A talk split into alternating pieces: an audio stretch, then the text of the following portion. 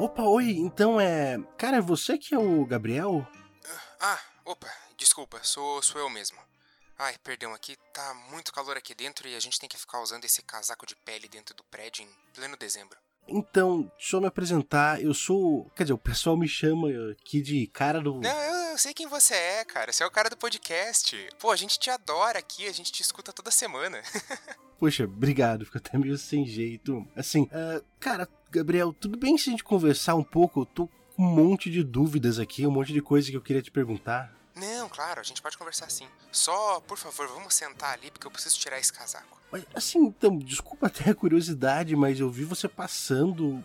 Por que, que você tá com casaco aqui de pele no, no meio desse calor aqui do verão? Ah, todo dezembro é a mesma coisa. Começa a nevar no laboratório e em outros locais do prédio. Eu até tentei consertar isso, mas nunca consegui. Não, mas pera assim, desculpa. É, como assim começa a nevar dentro do prédio? Ah, é que a personalidade do prédio ela acaba ressoando com a personalidade das pessoas, né? E daí todo mundo tem aquela ideia de Natal com neve, por causa dos filmes, né? Tipo, meu, Papai é Noel, Milagre na Rua 34, Natal Sangrento. E o prédio acaba seguindo essa ideia. Não, pera, desculpa, mas é, prédio tem personalidade e. Quer dizer, prédio do IFAM tem uma personalidade? É, não é bem uma personalidade. É como se fosse uma essência. Tem gente até que prefere dizer alma. Não, desculpa de volta, mas o prédio do IFAM tem uma alma? Alma não seria o termo mais correto, né? Ah, todas as coisas elas têm uma essência física e uma essência etérea. De magia, energia oculta, um poder escondido, o que você preferir. Não, sim, isso eu acho que eu entendo mais ou menos pelo que eu já aprendi. E essa essência, ela é como se fosse um meio termo entre a essência física e a etérea. Mas e assim, como que, como que funciona isso de, de, essência, da personalidade, seja lá como for que você falou, assim, ele. Como que isso funciona? Isso acontece só com esse prédio aqui, ou só com o prédio do IFAM? Não, não. Na verdade, todas as coisas, objetos e até mesmo cidades, né? Elas possuem uma essência. O prédio do IFAM a gente tem que ver que ele não é só velho, mas também tem muitos objetos mágicos. Então, a interação dessa essência mágica com a realidade é um pouquinho maior aqui. Então, pelo que eu entendi, é por isso que neva dentro do prédio, que neva no laboratório? Isso, porque as pessoas ficam esperando neve no Natal e daí o prédio atende isso, né? Porque as personalidades de uma casa acabam atendendo a quem vive nela. É por isso que algumas casas também ficam mais convidativas no Natal, né? E daí aqui no IFAM, como o prédio tem mais magia, isso acaba acontecendo com um pouquinho mais de força. Então, assim, pelo que eu entendi, isso acontece não só aqui, acontece em, em qualquer casa. Sim, sim. Todas as casas e lugares têm personalidade. E daí, quanto mais velhas, mais forte isso fica. E daí pode até se materializar. Não, desculpa de volta, mas como assim um, lugar pode se materializar? Ah, isso vai acontecer geralmente em lugares mais velhos, né? é por isso que muita casa velha parece ter fantasma. É só a casa se materializando. Nossa, é muito é muito estranho pensar que um lugar ele pode pode ser ou pode aparecer como sei lá como uma pessoa é, não é bem ser uma pessoa, né? É mais aparecer como uma pessoa. É bem comum que isso aconteça com cidades quando elas ficam velhas. Não, então eu posso, sei lá, um dia sair do IFAM, passear pela cidade e, sei lá, encontrar Curitiba em algum lugar, a pessoa Curitiba? Sim.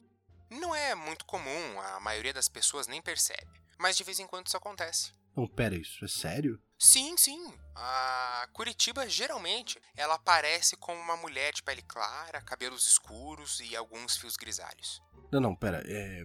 Assim, eu não entendo muito disso, mas isso me lembra muito a descrição, parece bastante a mulher que eu encontrei, a que eles chamam de fantasma da travessia. Então, aquele fantasma, ele é, a, não sei, a personificação, ele é Curitiba?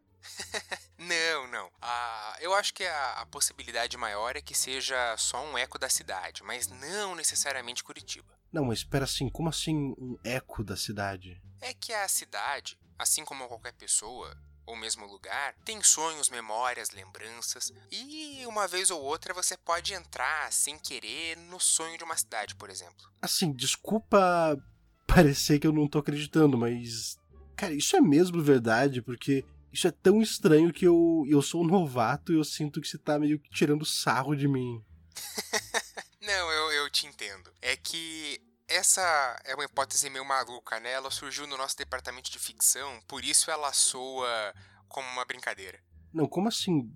Existe um departamento de ficção? O que, que é um departamento de ficção? Existe. Ele é responsável por estudar algumas obras ficcionais e decidir se elas realmente se tratam de ficção ou se elas estão se referindo a algo real. Não, desculpa.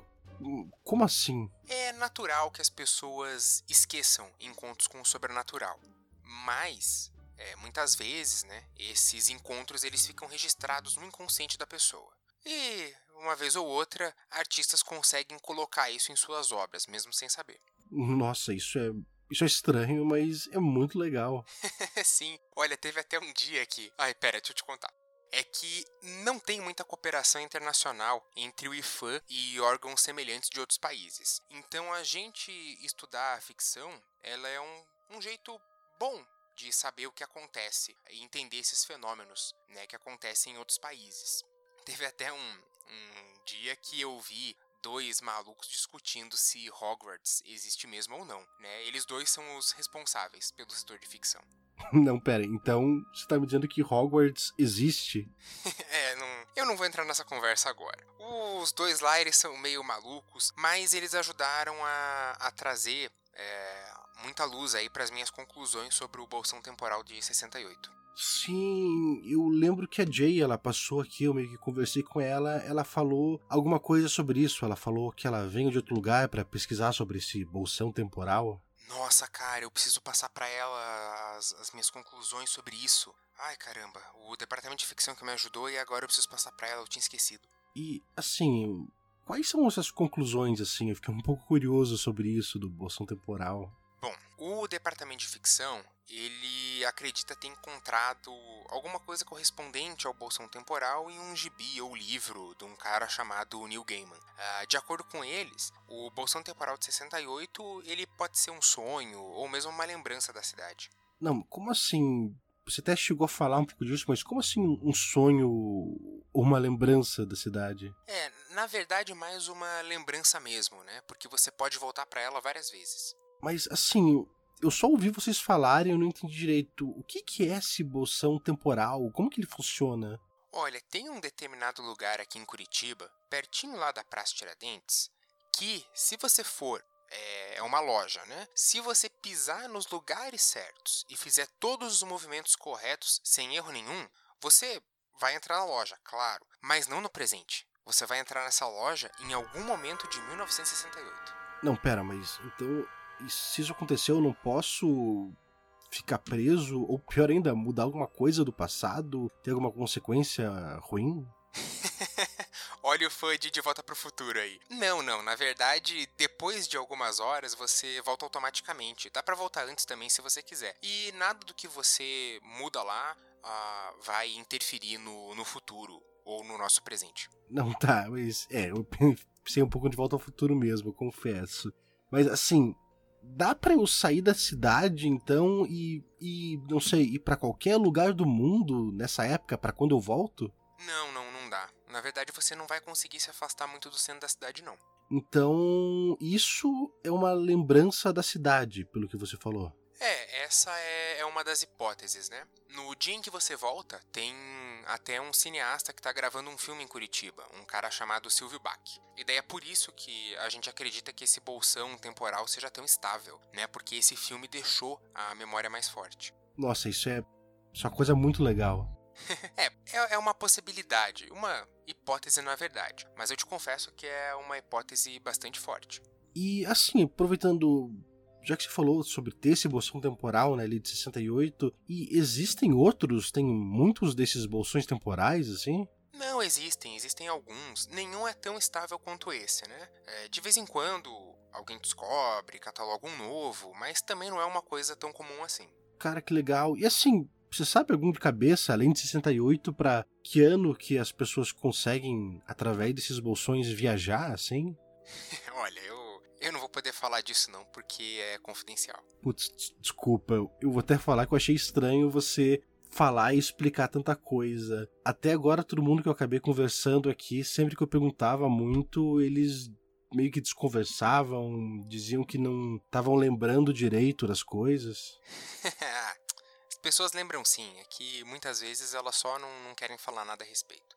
Não, não entendo. Ah, aliás, eu devia ter dito antes, desculpa, mas eu tô gravando as conversas com o pessoal que eu tô tendo aqui no IFAM hoje. Você se importa de eu gravar essa conversa? Eu pensei em transformar num podcast depois, alguma coisa do tipo?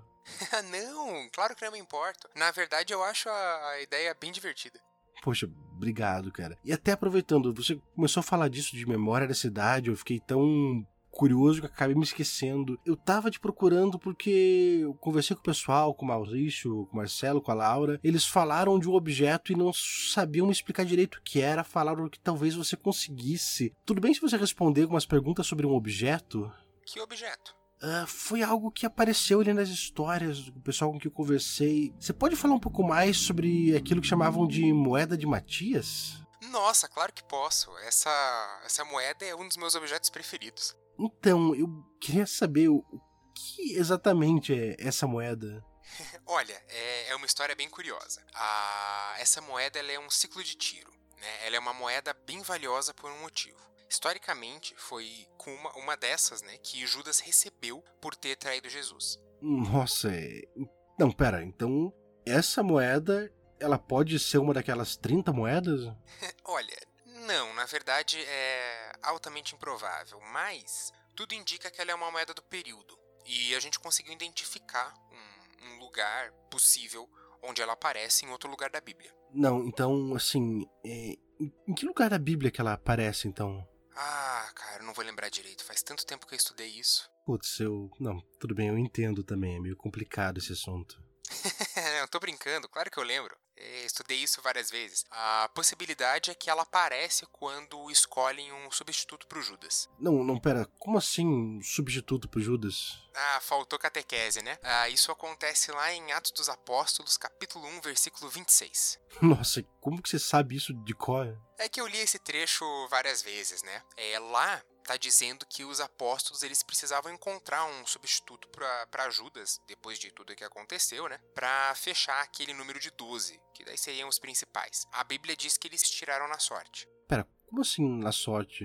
A Bíblia não diz exatamente como tiraram na sorte, mas tem uma possibilidade bem forte de que eles tinham tirado na moeda, na cara ou coroa. E daí a moeda escolheu o novo apóstolo Matias. Hum, então é por isso que ela se chama moeda de Matias. Sim, sim, é nessa possibilidade que eu acredito enquanto pesquisador. A moeda, então, ela seria uma personificação da vontade divina, e por isso que ela nunca dá uma resposta errada ou causa algo ruim. Não, então, nesse caso, essa moeda, ela é assim uma uma prova da existência divina? É um pouco mais complicado que isso. Acho melhor a gente não entrar nessa discussão agora. Não, entenda, é um pouco complicado. É, mas, nossa, eu não vou dizer que eu esperava que fosse isso, eu não sei o que eu esperava, mas eu definitivamente não esperava que fosse isso. Só que tá, se ela é esse objeto que apareceu na Bíblia, como que ela, sei lá, apareceu num museu em Curitiba? Não sabemos.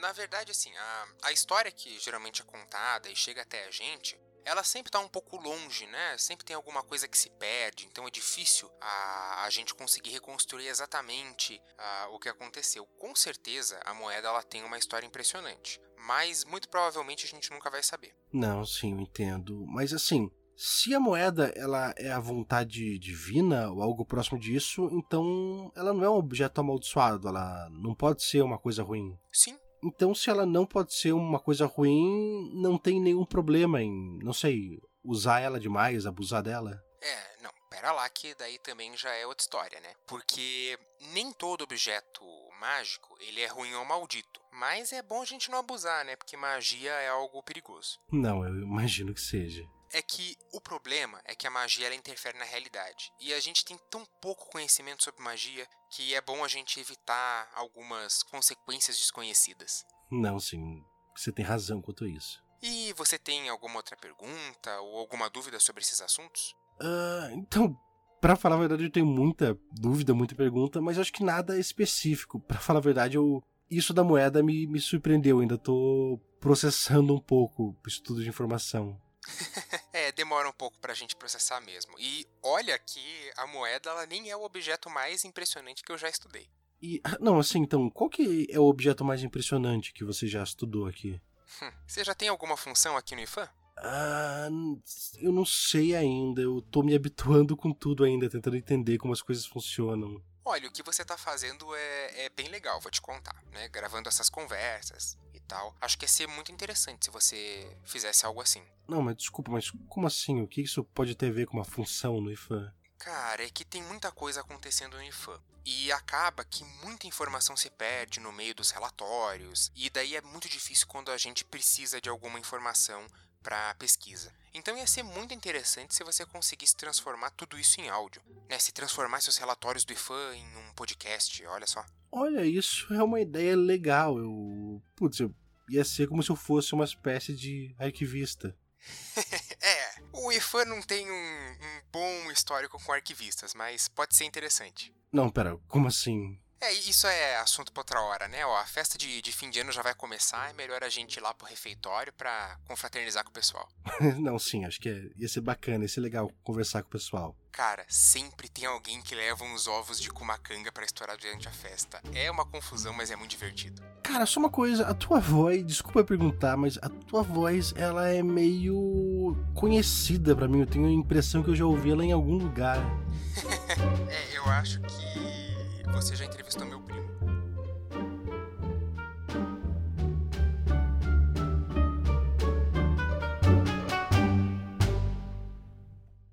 Você acabou de ouvir o quarto e último episódio do especial de fim de ano de 2020 do podcast Arquivista Fantasma.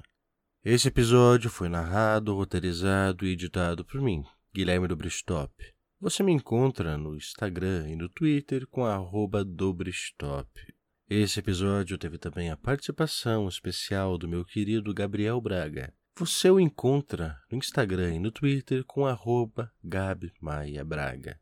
Mais informações sobre esse podcast você encontra lá no nosso site, o arquivistafantasma.com.br, no nosso Twitter, o Arquivo Fantasma, ou no Instagram, no arroba arquivista fantasma. Espero que você tenha gostado desse pequeno especial de fim de ano, um pequeno presente meu para vocês e também para mim mesmo, afinal eu adoro produzir isso daqui. Espero que ele possa ter trazido um pouco de luz para algumas dúvidas que a primeira temporada tenha lançado sobre você, embora eu peça desculpa porque ele também trouxe algumas dúvidas, mas fica aqui meu muito obrigado a todos vocês que ouviram, acompanharam e trouxeram seus comentários sobre a primeira temporada e o primeiro ano desse podcast que é o Arquivista Fantasma. Meu muito obrigado a todos vocês e que vocês e suas famílias tenham um feliz resto de 2020 e um excelente início de 2021, na medida do possível. Da minha parte, eu posso dizer, em 2021, o Arquivista Fantasma retornará. you